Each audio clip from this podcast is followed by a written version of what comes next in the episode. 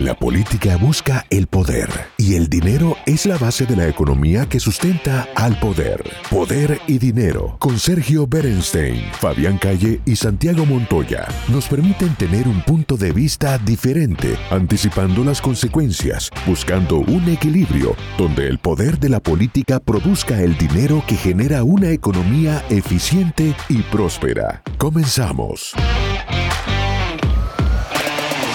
Andrés, y por último nos vamos a ir al fondo del Cono Sur y vecino de Brasil. Vos hablaste de los regresos, ¿no? De los regresos. Y ahí en Argentina tenemos a alguien que amaga con el regreso. Muchos consideramos que no, no lo va a hacer finalmente, pero amaga con los regresos, que es un gran amigo de Trump, que es Mauricio Macri.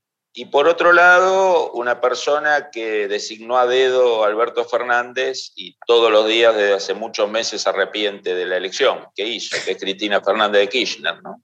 que está tratando de que no caiga Alberto Fernández para que ella no tenga que asumir la presidencia y se detone el cacerolazo más grande de la historia de la Argentina cuando se anuncie que ella pasa a ser presidenta. Creo que puede ser el detonador de una eclosión. Por lo tanto, lo, tiene que arrastrar Alberto Fernández hasta fin del 2023. Pero al mismo tiempo diferenciarse para que su candidato o ella misma tenga posibilidad. Apliquemos también la teoría de los oficialismos pierden. O sea, el oficialismo sería el kirchnerismo, que ese es un incentivo para que Macri se presente. y Cristina, y Cristina esperando, creo que dos resultados. Uno, el plebiscito, que creo que va a ser negativo para la idea de la ola de izquierda. Y dos, seguramente viendo si Lula gana o no gana y eso le sirva de bandera. ¿Cómo ves el, el, escenario argentino con estos dos personajes que se resisten a morir políticamente? Bueno, vos lo dijiste, hay incentivos cruzados. Por un lado, los opositores creen que es su turno, por el otro lado, la izquierda cree que es su turno, y los dos tienen argumentos regionales.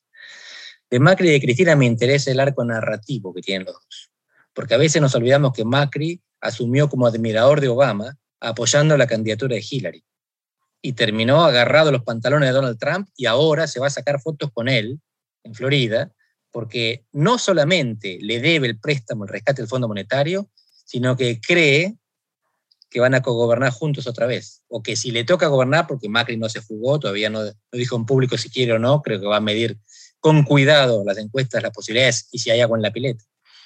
Si le toca gobernar, él espera que sea con Trump presidiendo los Estados Unidos. Así que esta vez está apostando, como antes apostó por Hillary, pero esta vez le va la vida en eso, porque Argentina va a necesitar mucha ayuda de los Estados Unidos al próximo gobierno. Y Cristina es supuestamente anti-norteamericana. Se junta con Putin, elogia a China y viajó en su época, viajó a Angola, quiso construir una alianza con el mundo post-occidental.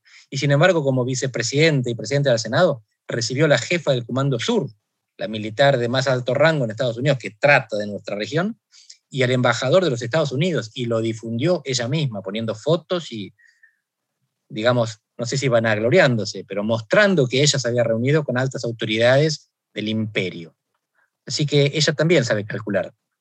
Y ella también piensa que en este gobierno o en el próximo hay que estar bien con Estados Unidos.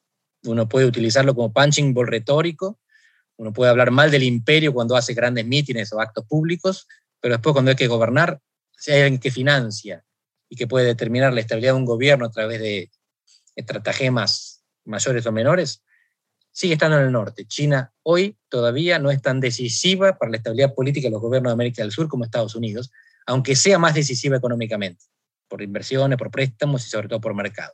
China es cada vez más importante económicamente. Todavía no tiene ni cerca la mitad de la influencia política que a veces en Estados Unidos creen que tiene.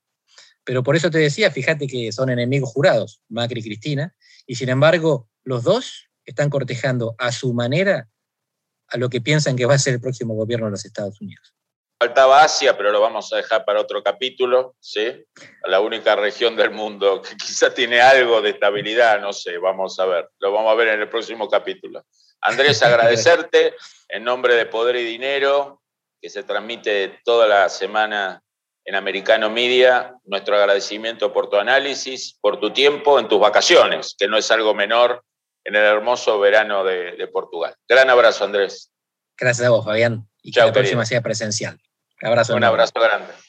El análisis sobre el poder y dinero concluye por hoy. Seguimos con los cálculos y proyecciones para ofrecerles nuevas herramientas que les ayuden a tomar mejores decisiones. Hasta el próximo programa.